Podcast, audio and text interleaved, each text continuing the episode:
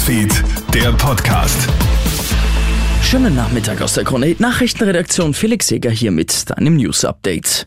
Nach dem Bekanntwerden der geplanten Anschläge auf die Pride am Wochenende warnen jetzt Terrorexperten. Extremisten werden nämlich immer jünger. Die beiden mutmaßlichen Hauptverdächtigen sind gerade mal 14 und 17 Jahre alt.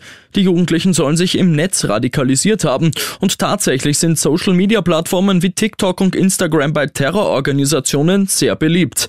Ziel sind vor allem bildungsarme, perspektivlose Burschen, die sich einen Namen machen wollen, sagt Terrorexperte Nikolaus Stockhammer. Es gibt immer diese Komponente, eine gewisse Berühmtheit zu erlangen und das darf man nicht geringschätzen. Hier zu zeigen, man ist irgendwie initiativtätig.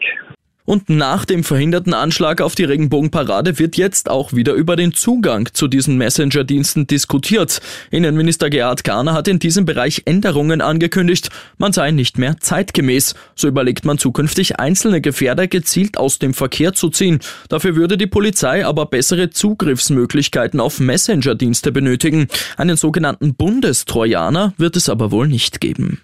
In Irland überlegt man jetzt einen drastischen Weg einzuschlagen. Das Land wird seine Klimaziele aktuell deutlich verfehlen. Jetzt überlegt man den Viehbestand deutlich zu verringern. Die Tötung von bis zu 200.000 Milchkühen wird erwogen. Landwirte sollen mit rund 3.000 Euro pro Tier entschädigt werden. Noch ist keine endgültige Entscheidung getroffen. Der Verband der irischen Milchlieferanten fühlt sich aber übergangen. Ein solches Programm müsse auf Freiwilligkeit beruhen. Ich wünsche dir noch einen schönen Montag.